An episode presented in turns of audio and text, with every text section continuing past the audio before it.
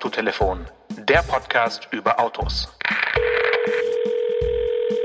Monika Herrmann hier, Sie brauchen gar kein Auto. Äh, guten Morgen, äh, guten Tag, guten Abend. Äh, ich will aber eins haben. Ich will eins. Ja, Janosch, das ist genau das Problem.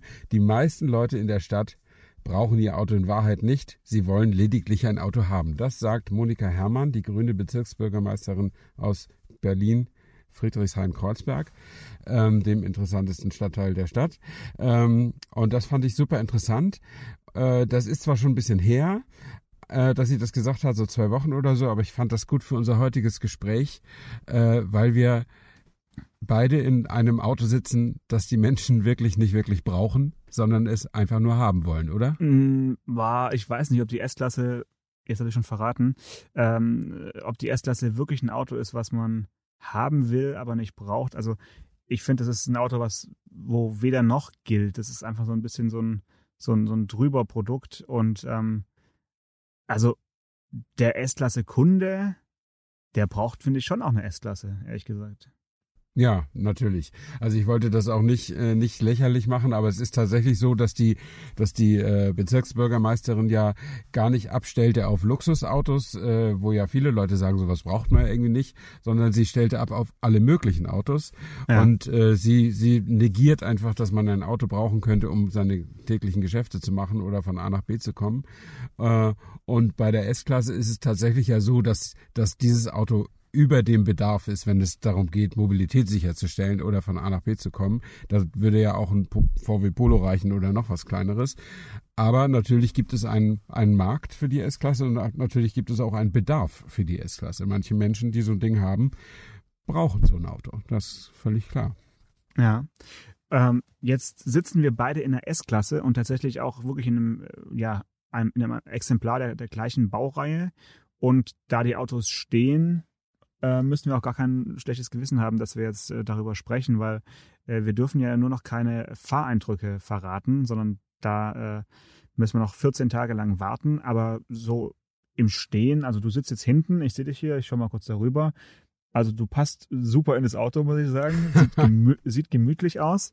Und ähm, ich bin gespannt, wie es sich anhört, weil so eine S-Klasse sollte ja eigentlich auch ein ja fast schon schalldichten äh, Raum um einen bilden. Also natürlich nicht ganz, aber ich höre wenig Außengeräusche. Also ich denke, für die Aufnahme ist es nicht so schlecht, in der S-Klasse aufzunehmen. Vielleicht kann das auch ein Anfang einer, einer großen äh, Freundschaft werden, dass wir künftig einfach immer in unseren S-Klassen aufnehmen. Ja, das wäre nicht schlecht. Vielleicht können wir das für unsere Hörer noch ein bisschen deutlicher machen. Jetzt zum Zeitpunkt der Aufnahme ist Montag, der 12. Oktober. Ähm, und das, die Folge wird erscheinen am Mittwoch, dem 14., aber wir werden tatsächlich nichts darüber sagen, wie sich das Auto fährt, weil das dürfen wir erst am 28.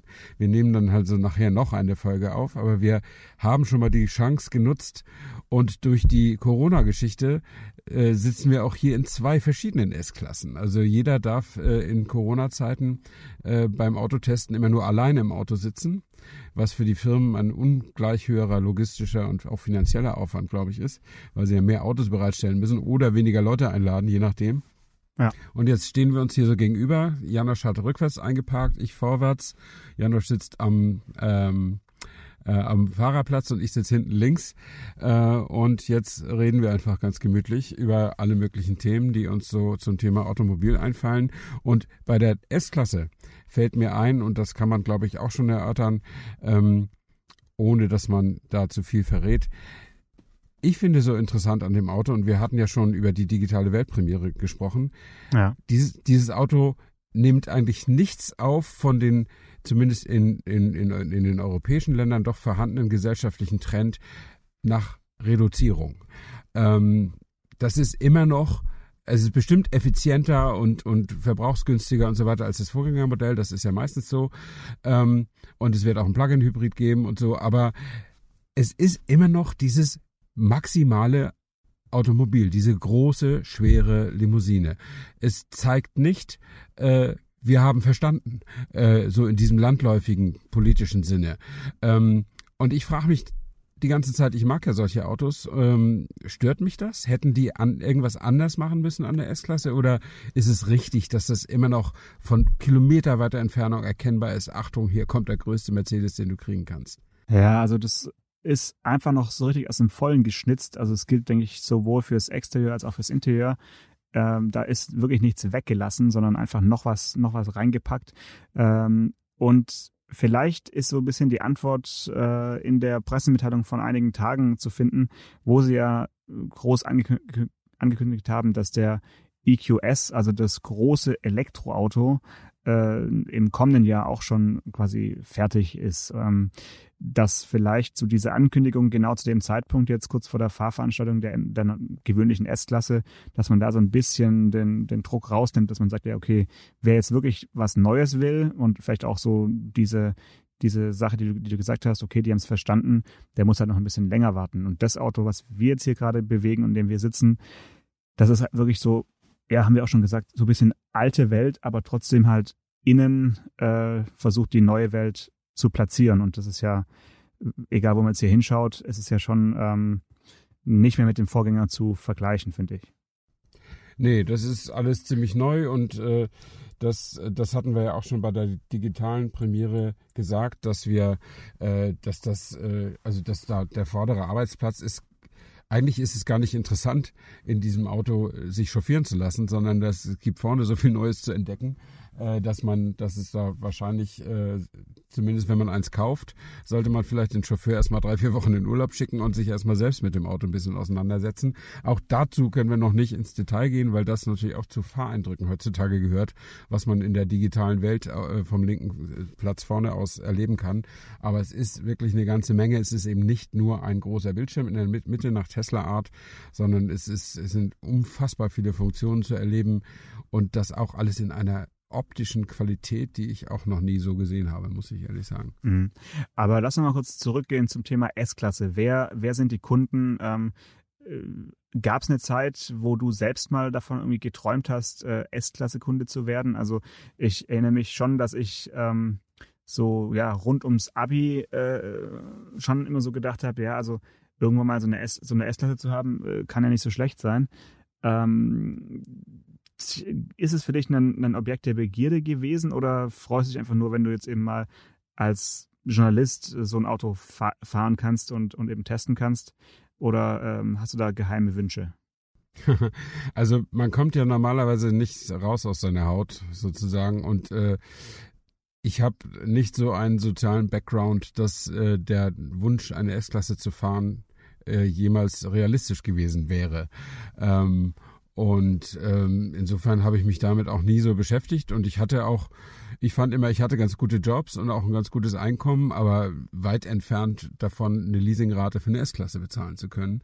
Und insofern ist das für mich äh, einfach nur ein interessantes Objekt, mit dem ich arbeiten kann und über das ich nachdenken und reden kann und schreiben kann. Ähm, und ich finde großen Respekt äh, für die Ingenieursleistung, die dahinter steckt und gönne es auch jedem, der sich so ein Auto kaufen kann, weil der macht damit nicht viel falsch. Ähm, aber es war für mich immer außerhalb des persönlichen Horizonts, muss ich ganz ehrlich sagen. Ich kann mir nicht mal vorstellen, was eine Leasingrate kostet. Wahrscheinlich 2000 Euro im Monat oder, oder so. Ähm, ja, also die genaue Rate kenne ich jetzt nicht, aber so, man kann ja immer so ein bisschen überschlagen, wenn man den, äh, den Verkaufspreis kennt und dann tut man ein paar Nullen weg und dann hat man meistens ja so ungefähr die Leasingrate. Also so als Hausnummer, glaube ich, ganz gut. Also dann sollte man schon so mit eher, würde ich mal sagen, 1000, 1200 Euro monatlich hinkommen. Ja. Oder meinst du, die haben da noch so einen S-Klasse-Aufschlag auf der Leasingrate?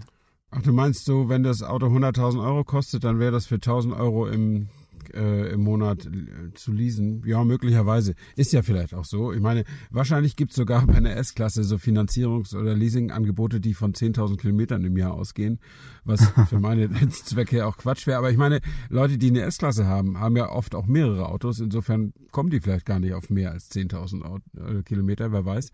Man kann ja jedes Auto immer nur ein, einmal zur Zeit fahren oder nicht, nicht zwei oder drei Autos gleichzeitig. Also insofern ist das vielleicht, ist das vielleicht praktisch. Ähm, aber ja, wie gesagt, also auch, auch 1200 Euro im Monat äh, sind äh, fern von meiner Vorstellung, muss ich sagen, für ein Auto. Also aber so, ich, ich, ich will nicht sagen, dass nicht, dass alle denken, ich wäre ein armer Schlucker. Ich könnte das, aber dann könnte ich viele andere Dinge, die ich will, nicht. Und insofern äh, würde das einfach zu meinem Leben nicht passen. Mhm. Ähm, so ähnlich würde ich es auch einschätzen. Also wäre es mir jetzt auch nicht wert, äh, egal für was für ein Auto, so viel Geld im Monat oder, oder auch auf, auf einen Schlag auf den Tisch zu legen. Das, äh, das muss einfach nicht sein. Aber die Grundform der klassischen Limousine, in der wir jetzt beide sitzen, äh, du genießt es jetzt in der Langversion hinten zu sitzen. Ich sitze hier vorne am, am äh, Lenkrad. Also ich bin, muss ich sagen, schon auch ein Fan davon, äh, von dieser Grundform und bin wirklich froh, dass sie jetzt noch so aussieht, wie eben eine klassische Limousine aussieht und nicht irgendwie anders aussieht. Also das ist für, mich, für mein Auge schon sehr eine, eine große Wohltat, muss ich sagen. Ja, das geht mir genauso. Ich mag auch die klassische Limousinenform, obwohl ich, wenn ich es mir aussuchen könnte, jetzt nicht die S-Klasse, aber jedes Auto normalerweise als Kombi fahre und auch Kombis schöner finde als, als äh, Limousinen. Im Übrigen in dieser 5 Meter Plus Klasse nicht. Das, da würde ich, ich weiß gar nicht, gibt es Kombis in dieser Größenordnung? Ah, also der größte Kombi, würde ich jetzt mal so spontan sagen, äh, ist wahrscheinlich der Volvo. Der, der große. Ja, der V90. Der V90, ja. der ist schon richtig groß. Und da finde ich aber dann auch die Limousine tatsächlich äh, fast attraktiver. Das liegt aber einfach nur am Heck, ähm, weil ja, ich da ja. die, diese, das Design der, der Rücklichter super spannend mhm. finde und auch viel zu wenig davon rumfahren. Aber das ist natürlich ja. auch eine, ja, das ist halt ein, eine Nischenlimousine. Aber sonst so richtig riesige Kombis, ähm, nö. Also bei, bei Mercedes ist gut, der, da war der CLS Shooting Brake natürlich so ein, so ein äh, großes Gerät, äh, ein langes Gerät, sagen wir jetzt mal. Aber das war auch kein echter Kombi. Nee. Also da gibt es ja. nicht so viel. Um auf deine Frage nach den Limousinen zurückzukommen, ich finde das total gut, wenn es Limousinen gibt. Also äh, die haben es schwer. Es werden ja auch nach und nach, äh, die werden ja nicht mehr mehr, würde ich sagen. Ich weiß gar nicht, ob jemand noch neue Limousinen entwickelt. Äh, aber es werden ja eher Limousinen eingestellt und zugunsten von SUVs äh, oder die Kombi-Version werden zuerst eingestellt. Aber hier bei den Citroën C5, den ich früher gefahren habe, da gibt es ja weder Kombi noch Limousine als Nachfolger. Da gibt es dann halt einen C5 Aircross als, als SUV und so geht es ja wahrscheinlich in anderen äh, Herstellern auch, die Überlegung. Aber klar, wenn du in der Oberklasse bist, dann, äh, dann ist es wahrscheinlich noch relativ leicht, eine Limousine zu vermarkten, weil das immer noch das Auto ist, mit dem man standesgemäß vorfährt. Ähm, wer sich von einem keine Ahnung, von einem Audi Q7 oder Mercedes GLS vorfahren lässt, äh, zeigt zwar auch, zumindest dem Kenner, dass er ein gewisses Budget hat, aber es ist einfach nicht so diese, diese selbstverständliche Eleganz, die in, in so einer Limousine sich ausdrückt. Insofern, äh, und ich sehe die auch gerne, diese, diese klassische Form. Und ich finde es übrigens auch noch ganz gut, wenn Kinder Autos zeichnen, zeichnen sie auch heutzutage immer noch dieses Three-Box-Design. Äh, insofern ist die Limousine also schon noch im im, Men im, Menschen, im menschlichen Gehirn, in der Vorstellungswelt so verankert. Aber vielleicht ist es in einer Generation weiter äh, anders. Vielleicht werden meine Urenkel nur noch SUV-Silhouetten zeichnen. Ja, ja, ja. Oder, oder halt äh, hoffentlich überspringen die das und machen dann direkt so One-Box-Design, dass sie eigentlich wie so kleine Renault Twingos äh, erste Generation malen, weil alle, alle Autos so aussehen, ähm, weil der ID3 einfach so jetzt den, den neuen Messletter hochgesetzt hat und alle jetzt ähm, ja dieses One-Box-Design auf den Markt bringen. Aber da glaube ich gerade noch nicht so richtig dran. Wir werden sehen. Ähm, ich weiß nicht, die Limousinenform, welche Vorteile hat sie denn gegenüber dem Kombi? Man, man hat halt einen, einen abgeschlossenen äh, Fahrgastraum und hat eben das Gepäck nicht im, im, im gleichen Raum wie, wie die Menschen. Ne? Das ist, glaube ich, so der, der Hauptvorteil und ist, glaube ich, auch in, in vielen Ländern dieser Welt äh, ein großer Vorteil im, im Taxibetrieb eben nach wie vor, dass du halt notfalls im Kofferraum auch äh, lebende Schafe und Ziegen äh, transportieren kannst, ohne dass sie eben nach vorne springen können? Oder, oder, oder wa warum sollte man das so stark separieren zwischen Gepäck und, äh, und, und Personen? Ja, ich habe keine, ich, ich glaube, es liegt einfach daran, obwohl, nee, jetzt wollte ich auf die Historie abstellen, aber die historischen Autos waren ja keine Three-Box-Autos. Das waren ja eher so wie Busse. Äh, so, so ne? Kutschen, Diese, Kutschen, ja. Genau, ja. erst Kutschen, ja klar, aber dann später waren das ja eigentlich, man sah die Motorhaube und dann sah man den Aufbau, der ein, als Quader sich quasi an die Motorhaube anschloss und die dann senkrecht nach unten ging. Das waren eigentlich Kombis oder Busse, die, die allerersten. Und äh, wahrscheinlich war es dann tatsächlich von den, auch von den Oberklassekunden gewünscht, dass man das profane Gepäck räumlich trennt äh, von, dem, von dem Fahrgastraum und vielleicht auch, weil man den Fahrgastraum dann besser klimatisieren, also heizen oder ja im Wesentlichen im Winter heizen kann, als wenn da noch so ein großer Gepäckraum hinten dran ist. Aber das sind tatsächlich nur Mutmaßungen. Also ähm, aber dein Hinweis auf Schafe und Ziegen ist sicher interessant, wobei ich glaube, die Mercedes-Ingenieure sind ja bekannt dafür, dass sie wirklich an alle Details bei der Autoentwicklung denken, aber an das Schaf-Ziegen-Problem wahrscheinlich dann doch nicht. Ja, vielleicht jetzt nicht mehr, nicht mehr bei der neuen S-Klasse, aber wenn man so in äh, Ländern, wo, sage ich mal, noch lebende Schafe und Ziege auf dem Wochenmarkt durchaus äh, gehandelt wird, äh, da hat man oft ja auch Taxis, die häufig auch noch einen Stern haben auf der Haube, älteren, mhm. Äh, älteren Datums. Und da ist es schon so. Also da, da ist einfach der Kofferraum, ja, da, da wird auch mal lebend äh, transportiert. Oder Hühner, ja. Ähm, aber gut, das, das kann nicht der Sinn sein. Vielleicht ist es trotzdem auch jetzt eher so ein Klimathema, dass äh, der, der reiche, hm, sag man es einfach mal, entweder Emirati oder, oder Chinese, dass der halt schon mal ins Auto steigt, schön klimatisiert und während dann die, die teuren Koffer verladen werden, äh, ja, das passiert eben bei, bei 40 Grad Außentemperatur dann draußen und ähm, auch da ist einfach eine, eine, thermische Schranke zwischen Kofferraum und, und Fahrgastraum. Das ist ja auch ein, im Winter, sowohl im Winter als auch im Sommer natürlich ein großer Vorteil, dass da nicht ein, ein großes Loch hinten offen ist, wo dann Wärme oder Kälte reinkommt. Hm. Ich überlege gerade, Rolls-Royce hat doch so ein SUV gemacht, den Cullinan. Ja. Ähm, und äh, irgendwie kann ich mich so dunkel daran erinnern, dass die das auch als Problem begriffen haben, dass wenn du eine SUV-Heckklappe aufmachst, dass dann ja. ja. die Kälte nach hinten zu den Fahrgästen strömt. Ja. Ja. Und ich glaube, die haben da so eine gläserne Trennwand noch drin.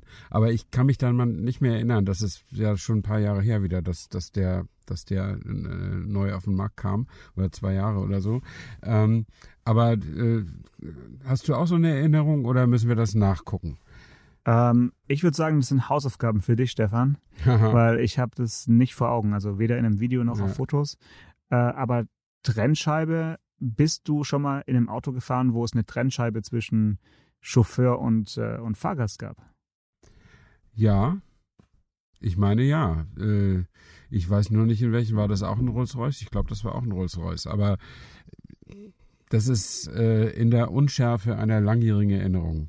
Ja, ich meine, es wird natürlich wieder äh, in Mode kommen. Also vermehrt, wenn äh, wenn diese Zeiten, in denen, in denen wir gerade leben, noch ein bisschen Bestand haben, dann wird es natürlich so versenkbare Scheiben zum Fahrer äh, wieder vermehrt geben. Ich meine, ich habe jetzt auf einigen äh, Terminen und so auch gesehen, dass dann die Leute sich mit Plastikfolien äh, da irgendwie aushelfen. Sieht wirklich reingedengelt aus.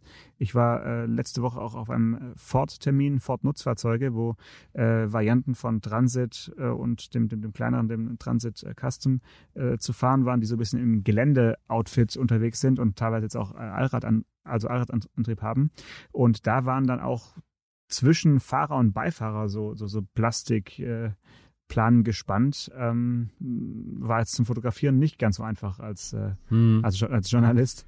Aber ja. das wird natürlich kommen, klar. Das ist dann im Ersatzteil oder im, im, äh, ja, im, im, im Teilehandel dann ein, ein nachgefragtes Ding auf jeden Fall. Du meinst, weil, weil die Corona-Geschichte noch Jahrzehnte erhalten bleibt? Jahrzehnte äh, sicherlich nicht, aber schon noch einige Zeit, dass es sich noch lohnt für diverse äh, Chauffeursbetriebe und äh, Personentransporter, ja, ja. sich da irgendwas Richtiges reinzubauen, weil äh, das ist ja dann vielleicht doch ein bisschen hübscher, als sich mit, ähm, weiß nicht, äh, ja, irgendwelchen Folien aus der Küche da was ja. hinzubasteln. das stimmt. Ähm, wie kriegen wir jetzt die Kurve? Ich überlege gerade, ob wir einen eleganten Übergang kriegen. Äh, man kann, kann wir haben doch, doch, jetzt weiß ich, wir haben ja heute was gesehen zur S-Klasse, über das wir schon reden dürfen und wo man sich den Chauffeur dann ganz sparen kann. Da braucht man auch keine Plastikfolie im Auto. Ähm, das selbstständige Parken. Die Autos, die S-Klasse kann alleine einparken, aber sie kann es bislang nur im Parkhaus vom Flughafen Stuttgart.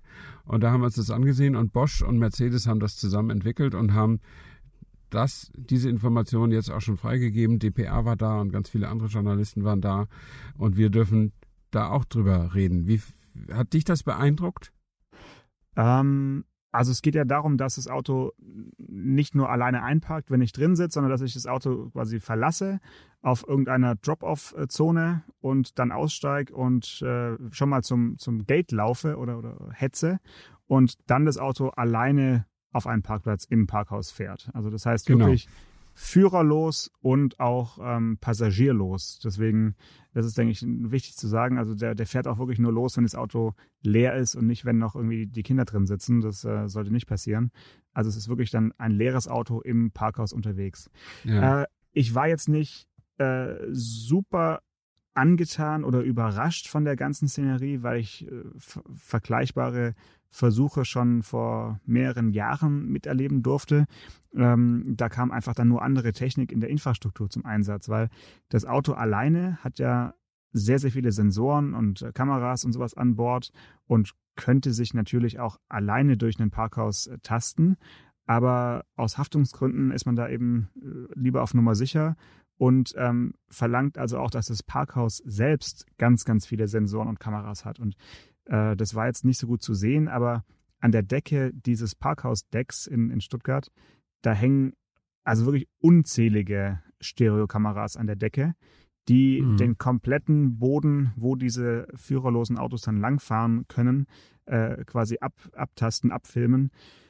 Also das ist schon äh, enorm. Also das heißt, deswegen finde ich diese, dieses, äh, diesen magischen Moment jetzt nicht so groß, weil man halt schon auch weiß, das ist eine, eine Sache, die ist jetzt als, als Pilot sozusagen da mal installiert worden.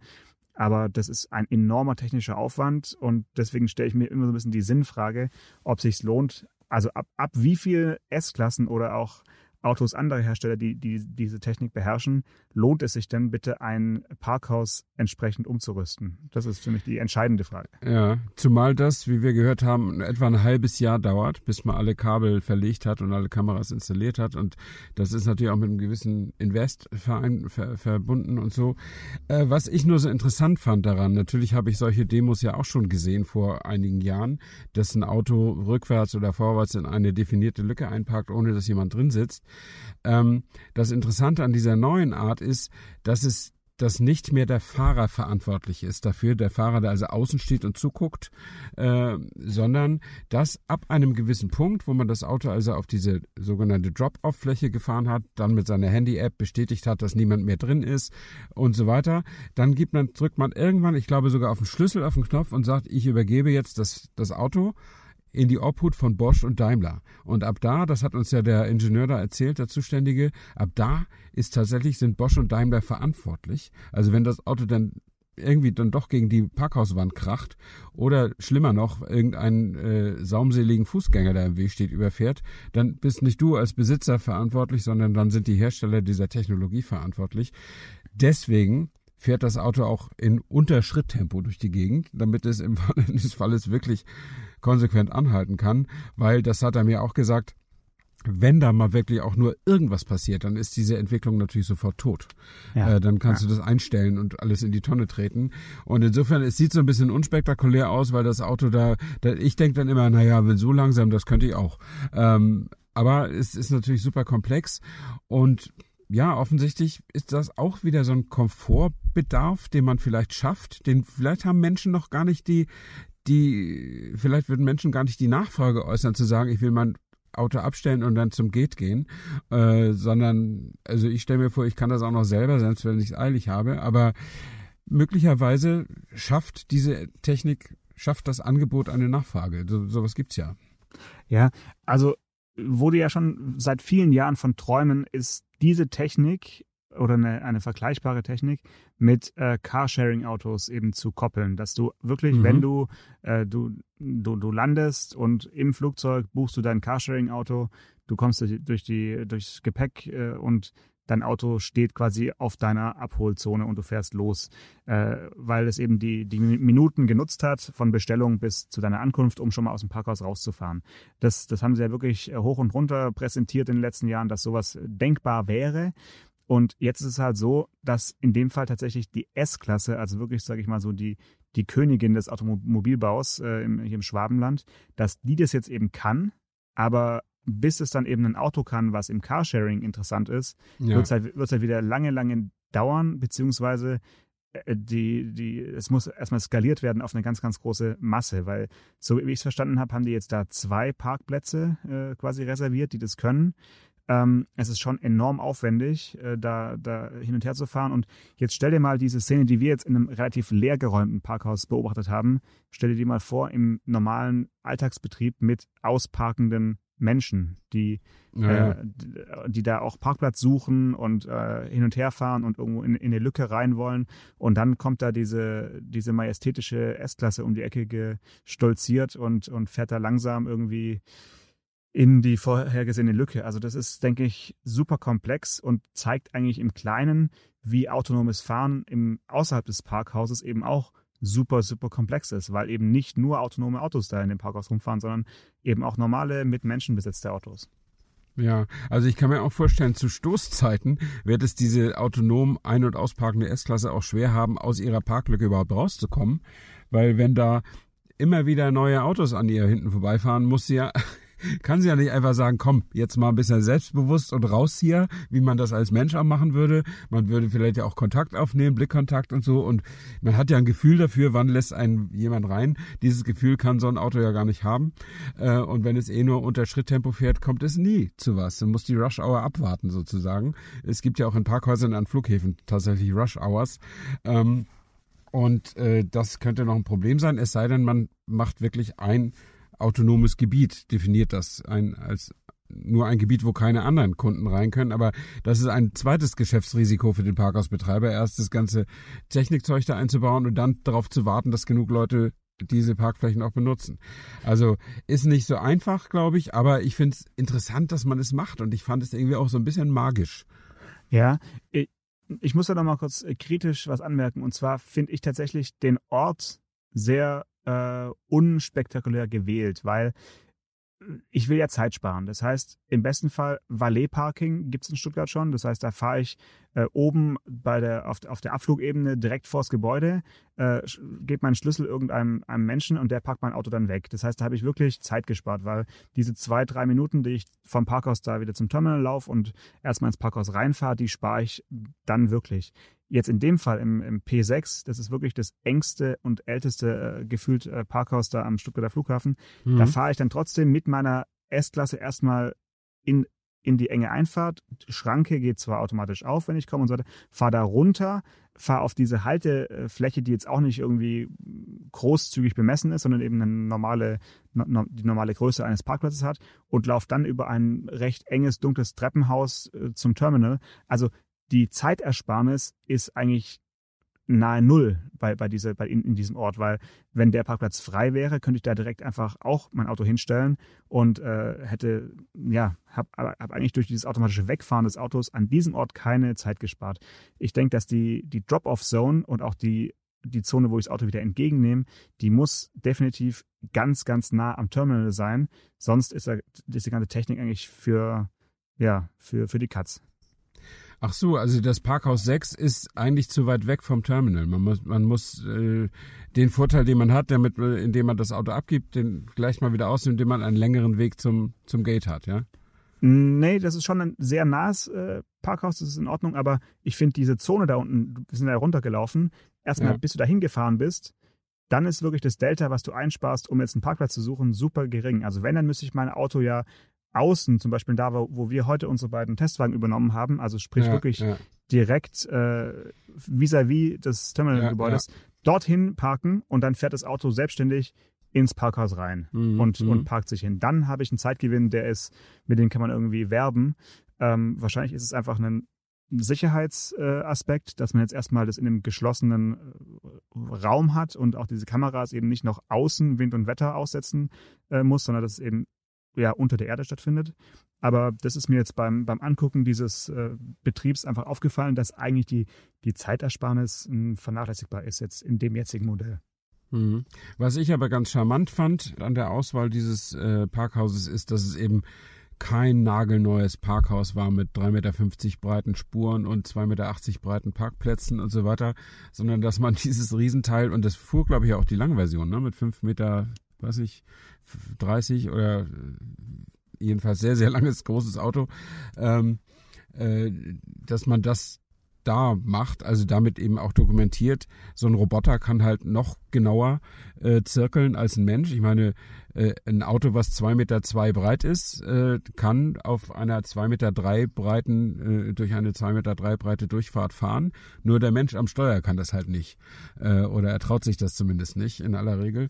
Und insofern fand ich das, äh, das ganz gut, äh, dass sie, dass sie dieses Parkhaus da, da gewählt haben. Aber mhm. ja, das ist natürlich alles äh, alles in, in die Zukunft gerichtet und ob das wirklich, ob das wirklich mal so weit kommt und was das dann auch an Aufpreis kostet. Die, die Parkerei kostet dann natürlich auch sicher sehr viel mehr, als, äh, als es so schon kostet.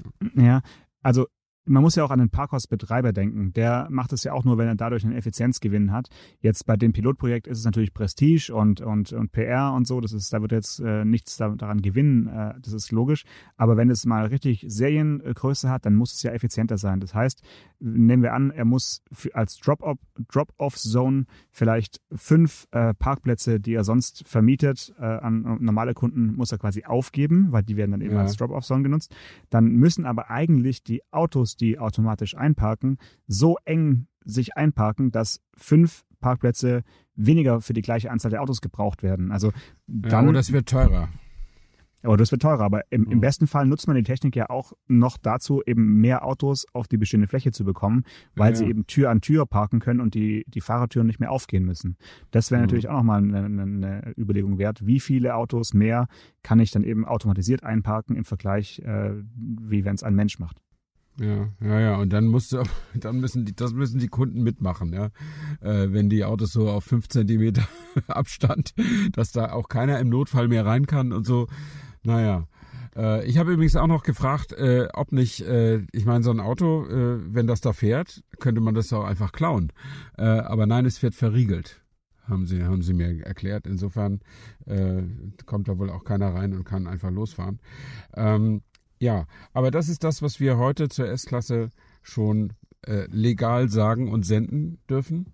Und für alles andere bitten wir unsere geneigten Hörer um noch 14 Tage Geduld.